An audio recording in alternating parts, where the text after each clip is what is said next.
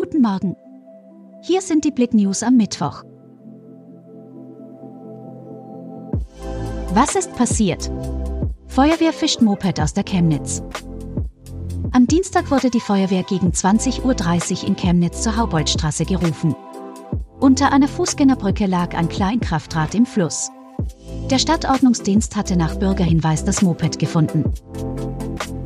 Purple Pass, zweites Kunstwerk, wird in Bad Schlema eingeweiht. Der Kurpark Bad Schlema gehört zu den Orten, wo im Rahmen des Purple Pass, dem Flaggschiff-Projekt der Kulturhauptstadt Europas Chemnitz 2025, Kunstwerke aufgestellt werden. Nachdem es im Buntsockenpark in Thalheim den Start gegeben hat, wird am Samstag in Bad Schlema das zweite Kunstwerk eingeweiht. Clown. Der Countdown läuft. Alle freuen sich auf die Sternquellwiesen. Das ganze Vogtland kann die Premiere der Sternquellwiesen vom 2. bis 4. September kaum erwarten. IHK-Geschäftsführerin Sina Krieger ist begeistert von unserer Heimatbrauerei, die genau zum richtigen Zeitpunkt den Menschen wieder ein Stück Lebensfreude schenken wird.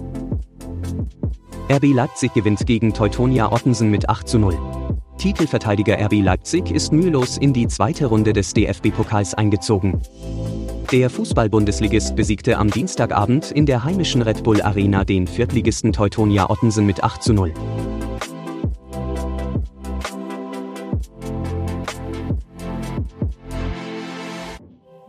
Alle Artikel und noch mehr Informationen findet ihr auf blick.de.